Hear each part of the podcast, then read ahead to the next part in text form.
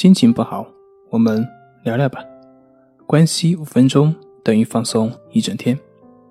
大家好，我是心理咨询师杨辉，欢迎关注我们的微信公众账号“重塑心灵心理康复中心”，也可以添加微信 “s u 零二一二三四五六七八九”，了解焦虑的解决办法。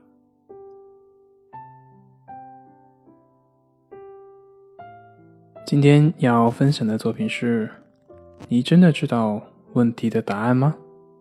我们在生活中是不是总是会为一些问题而感到烦恼，为不能解决而感到非常的郁闷，非常的焦虑？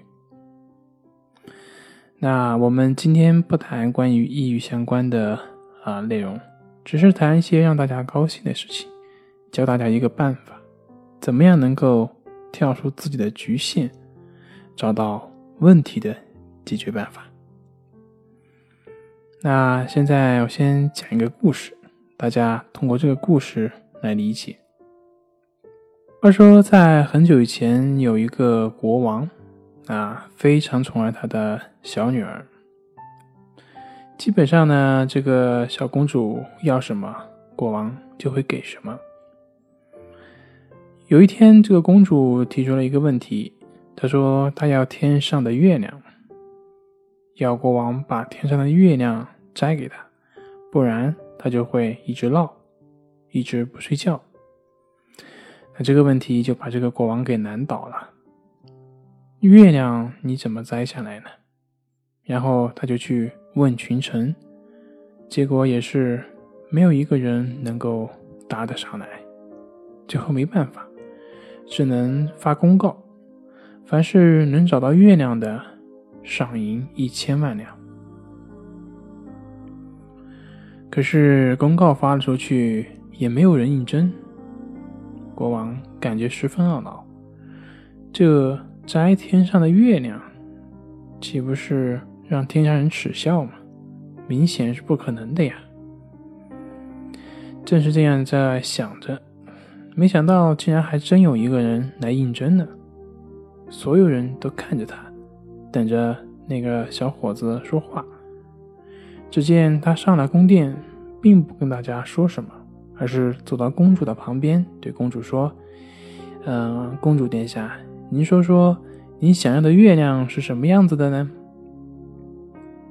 公主想了想，说：“每天晚上，我看到它挂在树上。”就一个拇指那样的大小，会发光。我想它应该是金子做出来的。哦，群臣明白了，原来月亮是这个呀。那简单的，直接打造一个拇指大小的黄金月亮给他，不就完了吗？那这一千万两实在是太便宜那个小子。这个时候，有大臣过去跟国王说了几句话，于是国王把那个应征的小伙子叫过去，说：“那晚上万一月亮出来了，公主发现自己手中的月亮并不是天上的那个月亮，怎么办呢？”小伙子很淡然地说：“好办。”于是跑过去跟公主说：“公主啊，如果晚上天上又升起了月亮，你说怎么办呢？”公主笑了笑说：“真笨呢，我们拿了一个月亮，一个月亮，那就肯定还会再出现一个月亮啊！就好像你摘了一朵花之后，它又会长出花出来，这都不知道。嗯，看来这个问题用不用解决了？就这样，这个小伙子轻松拿到了这个国王的一千万两赏金。”故事就这么结束了。我相信很多人在听到这个故事的时候，都会去想怎么样去拿到个月亮。可是很少有人会去分析这个月亮是什么。在这个故事里面，这个小伙子有去摘月亮吗？